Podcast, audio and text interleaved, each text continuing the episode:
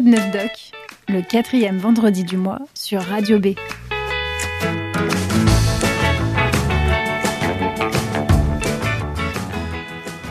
Bonjour à toutes et à tous.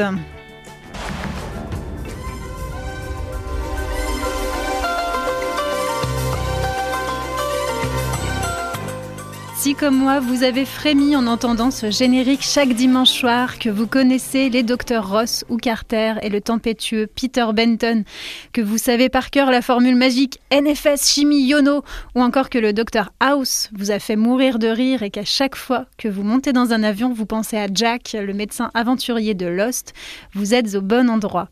Et si vous détestez tirer la langue en disant Ah, que vous flippez d'une prise de son et que vous trouvez que ça sent bizarre dans un hôpital, cette émission est aussi pour vous. Et enfin, si vous avez entendu parler de la grève des urgences, des lobbies pharmaceutiques, des violences gynécologiques, vous aussi, vous êtes les bienvenus. Vous l'aurez compris, dans cette chronique, nous ferons ensemble chaque mois un diagnostic du monde médical. Et qui de mieux qu'un médecin pour m'accompagner tout au long de cette saison radiophonique Docteur Étienne Meyer, bonjour. Bonjour.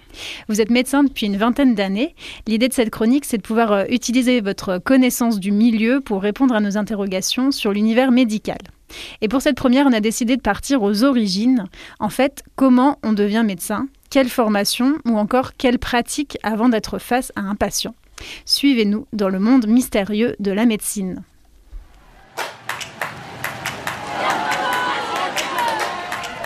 Une année difficile. Pour ceux qui n'ont pas eu de mention au bac S, vos chances sont de 2%. Tu connais la différence entre un étudiant en médecine et un étudiant en prépa? Le demandeur d'apprendre le bottin par cœur. L'étudiant en prépa, il te demandera pourquoi. Et l'étudiant en médecine, pour quand? On commence le matin par une matière difficile, puis pause déj, 40 minutes. Une matière facile l'après-midi jusqu'à 17h. Pause goûter, 20 minutes. On enchaîne avec 2 heures d'une matière difficile. Et le soir, on fait des annales jusqu'à ce qu'on soit cuit. À ce rythme-là, c'est jouable. T'en dis quoi? Un extrait de la bande-annonce du film Première année de Thomas Lilti, sorti en 2018. Il raconte la première année en faculté de médecine de deux étudiants. Un film que vous avez vu? Vous en avez pensé quoi? Je l'ai vu et j'en ai pensé beaucoup de bien. Peut-être parce qu'il y a quelques années, un certain nombre maintenant, euh, j'avais eu le plaisir de passer en deuxième année. Je ne suis pas tout à fait certain que ceux qui ne sont pas sortis vainqueurs de cette épreuve euh, en aient pensé autant de bien parce que ça doit être euh, un souvenir cuisant. Sans révéler tout le film, on comprend assez vite, et même en écoutant cet extrait, que la première année de médecine, c'est un sacré challenge. Comment est-ce qu'on accède à cette première année? Alors, c'est une année où tout le monde peut s'inscrire. Il suffit de euh, passer euh, un concours en deux parties, mais tout le monde peut accéder à ce concours. Il y a un premier concours au bout d'à peu près un semestre, un deuxième, une deuxième partie de concours en fin de deuxième semestre. Tout le monde a droit d'y aller. À noter que cette première année s'appelle la PACES. Ça veut dire quoi? Alors PACES, ça veut dire première année commune aux études de santé. C'est-à-dire euh, en gros, qu'on peut aller euh, en dentaire, euh, c'est-à-dire en odontologie, en médecine, en pharmacie ou en maïotique, qui est l'école des sages-femmes. Certaines facultés peuvent même permettre d'aller dans d'autres euh, spécialités, professions paramédicales. Et qui sont les étudiants ou les étudiantes qui se dirigent vers médecine? Alors je dirais qu'ils peuvent être de deux sortes. Il y a les optimistes qui pensent que malgré tout ce qu'ils ont entendu avant et ce que leur euh, famille va leur mettre comme pression, euh, ils ont quand même une chance de passer en deuxième année. Et puis il y a les optimistes qui espèrent faire la fête pendant une ou deux années euh, avec une excellente excuse à la fin de ne pas avoir réussi à passer, puisque c'est connu que ce sont des études très complexes. Et puis on a des statistiques aussi, vous les, vous les avez en tête? Alors oui, en pratique, euh, pour pouvoir euh, espérer passer en deuxième année, il vaut mieux statistiquement être une fille, être issue d'une classe sociale favorisée. À peu près 4 euh, étudiants sur 10 qui passeront en, deuxième année sont des étudiants de classe favorisée. Et puis, ils ont 2,5 fois plus de chances que la moyenne de passer ce concours. il est mieux aussi de pouvoir se préparer en faisant une école juste avant d'arriver en fac de médecine et du coup d'avoir également quelques sous parce que ce sont des écoles onéreuses. Il y a même des prépas pendant on peut aussi payer pendant euh, la formation Alors ça, on a le droit de payer, ça, il n'y a pas de problème. En gros, oui, oui, il faut mieux même arriver en ayant fait une école et pendant la première année, qu'elle dure un ou deux ans si on redouble, euh, être également dans une boîte à, travailler euh, privée. Et quels sont les enseignements dispensés en faculté de médecine? C'est extrêmement large en fait. Euh, ça, tourne autour de la chimie, de la biochimie, de la biocellulaire. Si je vous fais toute la liste, il y a la l'histologie, l'embryologie, la physique, la biophysique, l'anatomie. Euh, il y a les biostats, les probabilités, les biomates, la pharmacologie, les sciences humaines, les sciences sociales, la santé publique, la physiologie et quelques matières spécifiques qui correspondent à la spécialité que vous voulez faire après. Si vous voulez être sage-femme, il y a quelques courants en plus particuliers. Si vous voulez être médecin, c'est d'autres. Ça fait rêver. Dans le film, un personnage dit euh, au protagoniste que les étudiants en médecine ne doivent pas forcément chercher à comprendre pourquoi ils apprennent, mais plutôt euh, se demander pour quelle date. C'est vrai? Alors ça, peut être considéré comme assez vrai. Disons que j'ai connu des gens qui avaient trop essayé de comprendre, qui sont jamais passés en deuxième année. Il y a une telle masse de données à apprendre par cœur euh, qu'il vaut mieux ne pas comprendre et euh, s'entraîner à faire beaucoup de QCM. Donc oui, d'une certaine manière, il vaut mieux apprendre par cœur que comprendre. est-ce que ces cours de biochimie, de physique euh, sont utiles ensuite dans votre pratique? Oui, on peut dire qu'ils seront utiles. La question est plutôt de savoir est-ce qu'ils sont utiles en première année pour faire le tri entre ceux qui vont devenir médecins et ceux qui ne pourront pas devenir médecins?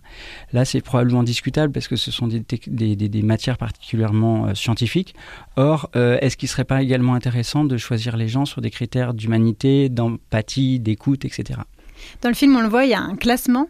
Comment ça fonctionne euh, Qu'est-ce qui se passe à la fin de la première année? Alors à la fin de la première année euh, de, donc, de ces deux concours, tous ceux qui euh, euh, passent, vont, enfin qui, réussissent ce concours, ils sont classés suffisamment bien, vont passer en deuxième année. les autres vont avoir le droit d'aller essayer autre chose ailleurs. voilà, c'est comme ça que ça se passe. On a, on a beaucoup entendu parler de numerus clausus. C'est quoi? Le numerus clausus, c'est comme plein de termes en médecine que vous avez dû noter assez compliqué en apparence, mais ça fait scientifique, ça fait cultivé. Ça veut dire simplement qu'il y a un nombre euh, maximal et fixe d'étudiants autorisés à passer en deuxième année chaque année. Euh, voilà, donc euh, ce numérus, il est variable en fonction des années, il va plutôt en augmentant.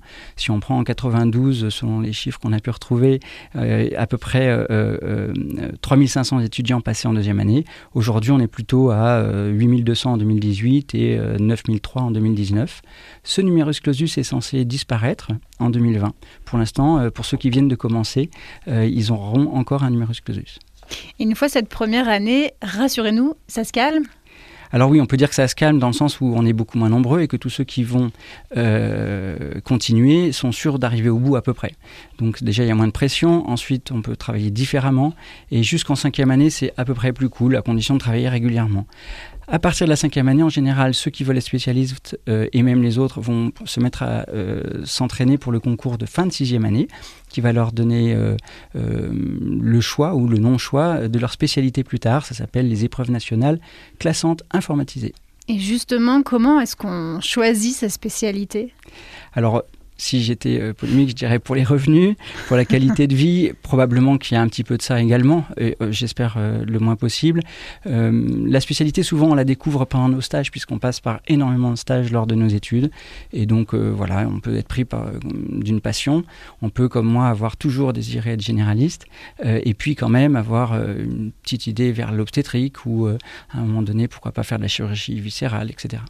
Est-ce que euh, on, peut savoir euh, combien d'années doit travailler, enfin doit étudier un médecin pour devenir médecin? C'est quoi? Bac ah. plus 7, 6, 7, 9, 10 Alors 6 pour devenir médecin euh, mais pas docteur. Et après, il faut passer la spécialité. Et cette spécialité, elle va dépendre, enfin, de cette spécialité va dépendre le nombre d'années. Si vous voulez être généraliste, c'est 9 ans. Si vous voulez être d'autres spécialités, ça passe plutôt à 10 et à 11. Certains chirurgiens peuvent finir leur internat, devenir docteur, faire un clinica, c'est-à-dire qu'ils restent encore c'est des chefs mais qui sont pas encore tout à fait grands et ça peut durer encore deux ou quatre ans avant d'avoir un poste. J'ai en tête euh, des images d'étudiants en cours euh, d'anatomie face à un cadavre dans un sous-sol. Est-ce que c'est vrai en pratique? À part le sous-sol, parce que ça, ça dépend des endroits. Euh, oui, oui, ça, alors ça existe. Euh, on, est invité euh, à, faire des dissections. Ça reste optionnel à ma connaissance. Ça dépend probablement des facultés, des, du responsable de la chaire d'anatomie de, de la faculté en question. en tout cas, dans mon cas, c'était pas obligatoire. On avait le droit de le faire. On était invité à le faire, mais c'est pas nécessaire. Et à quel moment est-ce qu'on se retrouve étudiant en médecine face à des vrais patients, des patients vivants, on va dire? Voilà, alors des patients vivants euh, d'abord, en général, on en a eu autour de nous avant d'être médecin, mais euh, on passe de l'autre côté de la table euh, ou de la fonction un peu plus tard. À partir de la deuxième année, maintenant, on, doit faire un stage à l'hôpital dans une autre profession paramédicale. La plupart du temps, ça peut être brancardier pour découvrir ce que c'est. Donc là, on va rencontrer des patients avec un autre œil. Et puis ensuite, en troisième année, une fois qu'on a validé un autre diplôme qui, qui s'appelle le diplôme de formation générale en sciences médicales, à ce moment-là, on va avoir un temps qui est euh, divisé en deux. Le matin, on est à l'hôpital face à des vrais patients et l'après-midi à la faculté pour continuer à apprendre. Et ensuite, comment on fait pour trouver un travail? Ça existe, euh, Pôle emploi médecin? Alors, je ne sais pas si ça existe. Ce que je pense, c'est qu'on ne doit pas y rester longtemps quand on est euh, en difficulté dans ce genre de métier, puisqu'il en manque énormément dans beaucoup, beaucoup de spécialités. Donc, euh, je ne pense pas que ce soit très courant. Ce qui existe plus, c'est les agences d'intérim qui euh, placent des médecins. Qu'on pourrait considérer comme euh, mercenaires, en tout cas, c'est, quand on veut être péjoratif, c'est ce qu'on peut utiliser comme terme, euh, et qui sont extrêmement bien payés euh, pour aller boucher les trous là où il n'y en a pas, dans des spécialités où c'est extrêmement grave de ne pas en avoir. Et si on n'est ni mercenaire et qu'on ne passe pas par Pôle emploi, on continue notre stage, on se fait des relations Oui, on tout à sa fait. place. Tout à fait. On trouve sa place dans les stages. Vous voulez dire où est-ce qu'on va s'installer? Plus tard Oui. Ben, L'installation va se faire en fonction de, là où on a fait nos études souvent. hein. C'est pour ça que c'est important euh, de garder des étudiants dans un département. Euh, ça va se faire aussi ben, selon notre conjointe, notre conjoint, euh, où est-ce qu'il s'installe. Et puis, ça va être selon ce qu'on cherche comme type d'exercice. Docteur Merrière, merci pour toutes ces infos. Vous restez avec nous. Des auditeurs et auditrices ont des questions pour vous.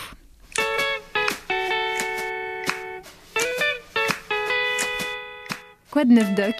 Le quatrième vendredi du mois sur Radio B. Vous êtes toujours dans de neuf doc, l'émission qui répond à toutes vos questions sur le monde médical. Je suis toujours accompagnée du docteur Meyer, notre médecin infiltré. Cette émission se veut interactive et nous vous proposons donc de nous vous envoyer vos questions ou de nous appeler directement au 04 69 19 55 27. Le docteur Meyer se chargera de vous répondre dans cette rubrique. Attention, l'objectif n'est pas de délivrer un diagnostic. Trois questions aujourd'hui pour vous, docteur. La première question nous vient de Michel. On l'écoute. Pour moi, un médecin généraliste doit connaître ses patients, leur mode de vie, leur environnement personnel et professionnel, euh, leurs habitudes alimentaires, euh, leurs bobos de la vie quotidienne. Arrivent-ils, ont-ils le temps de se confier à leur médecin en moins de 15 minutes? Merci d'avance pour votre réponse. Oui, alors je- on entend un peu dans votre question, Michel, euh, que ce n'est pas forcément euh, ce que vous avez rencontré toujours dans votre vie. Alors, euh, on va dire que ça dépend. Alors, ça dépend, ça dépasse, c'est pas une réponse. Simplement, euh, ce qu'on peut dire, c'est que dans nos études, euh, ou quand nous sommes, nous, euh, profs pour des étudiants, on donne toujours l'information que la personne doit être vue dans sa globalité, notamment en médecine générale. Normalement, on fait attention aux symptômes qui nous est apportés et on a besoin de toutes les autres informations qu'on peut construire en 15 minutes. On est d'accord, c'est pas si simple. Par contre, sur une multiplicité de rencontres, puisque le généraliste a le temps de voir les gens plusieurs fois, c'est peut-être un peu plus faisable. En tout cas, c'est nécessaire. On sait que souvent, la personne nous apporte la question la plus importante pour laquelle il est vraiment venu au moment où nous, on prend la poignée de la porte pour lui dire au revoir. Et c'est là qu'il faut savoir écouter euh, la vraie question. AFEF nous a laissé un message sur Facebook. Suite aux différents scandales, on pense au Mediator ou encore au Levothyrox, elle se demande s'il faut se méfier des médicaments.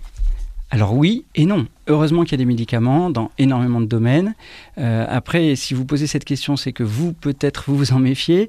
Euh, vous avez raison également. Un médicament, il a une indication, donc il faut savoir qui a posé l'indication. Il faut se méfier de l'automédication, euh, parce qu'on a vite fait de faire des erreurs. Euh, il faut également faire attention à la dose du médicament, c'est-à-dire qu'un médicament tout simple comme le paracétamol peut envoyer en réanimation quelqu'un qui en prend plus de 6 grammes par jour, sachant que la dose maximum normalement est de 4 grammes. Voilà, donc ça dépend de la dose, ça dépend si l'indication est bien posée, et puis ça dépend aussi parfois de la formation euh, euh, des médecins, puisqu'on est euh, parfois un peu sous-formé dans certains domaines. Et enfin, la question de Carole, on l'écoute. Bonjour, je m'appelle Carole. Ma question c'est si vous deviez changer quelque chose à la médecine, ce serait quoi? À la médecine. Alors si c'était à la médecine, euh, je pense que je changerais les études de médecine essentiellement pour essayer d'apporter, euh, peut-être comme on peut le rencontrer dans d'autres pays, euh, plus de notions de lien humain, de relation humaine, tout en gardant la partie extrêmement importante du côté scientifique qui va nous permettre d'avoir des réponses solides. Voilà. Mais une grosse insistance sur le contenu des études de médecine, c'est certain. Merci, docteur Meyer, pour ces réponses. Auditeurs et auditrices, je vous rappelle que vous pouvez poser vos questions soit par email à l'adresse contact-radio-b.fr ou par téléphone au 04 69 19 55 27.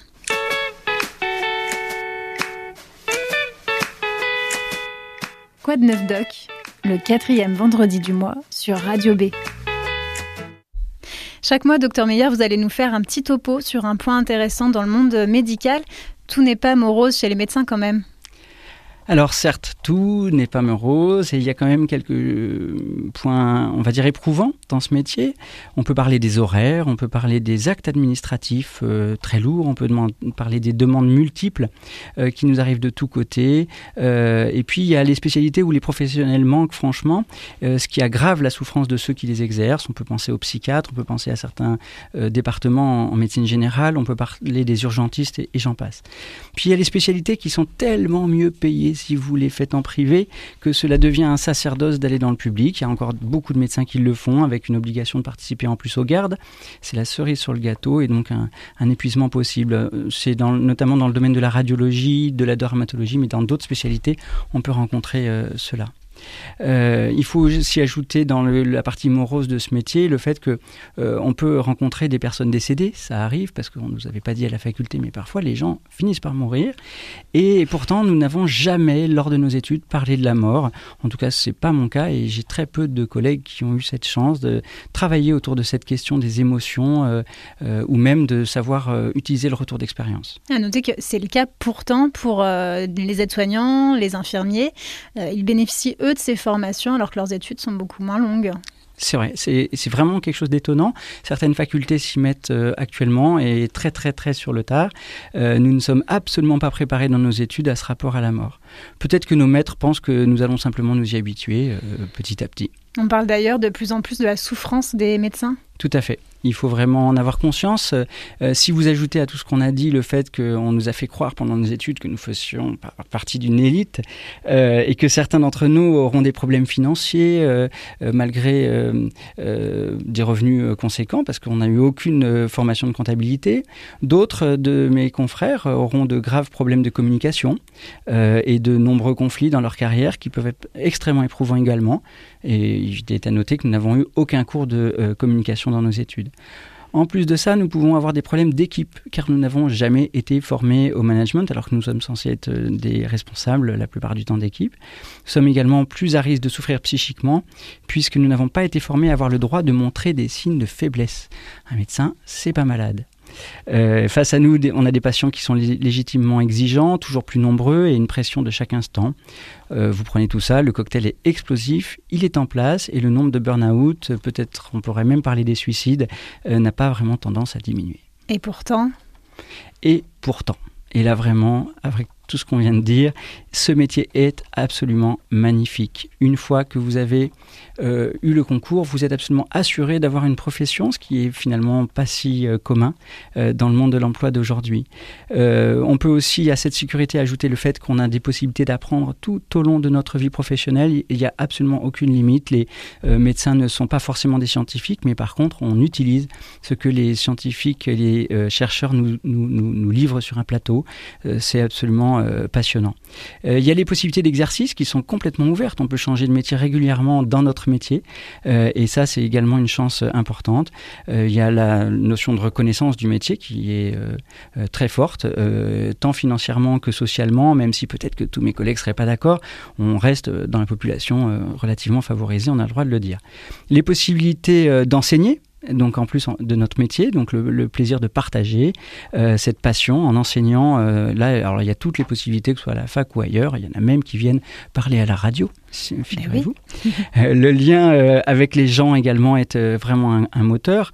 les histoires de vie sont passionnantes. Il est important de conserver l'idée que nous ne sommes qu'un élément euh, parmi tant d'autres dans la vie des patients qui nous font confiance, que le paternalisme est absolument inutile, voire contre-productif.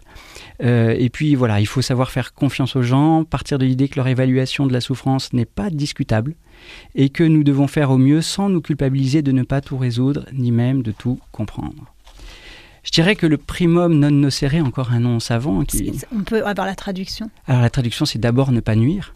Euh, on pourrait dire que ça, ça pourrait être la devise la plus importante, avoir confiance dans nos patients euh, et puis euh, avoir le respect du, besoin tout en prenant soin de nous, comme dans tout métier, parce que parfois le professionnel s'oublie lui-même, pour pouvoir continuer à aimer les gens et cette passionnante profession. Docteur Meyer, merci. Quoi de neuf doc, c'est terminé pour aujourd'hui. Rassurez-vous, on revient le mois prochain. La thématique, la médecine en crise. On parlera des urgences, mais aussi des déserts médicaux. Vous pouvez nous adresser vos questions au 04 69 19 55 27 ou par mail contact radio-b.fr. Étienne Meyer, on se retrouve dans un mois. À bientôt. À bientôt et merci.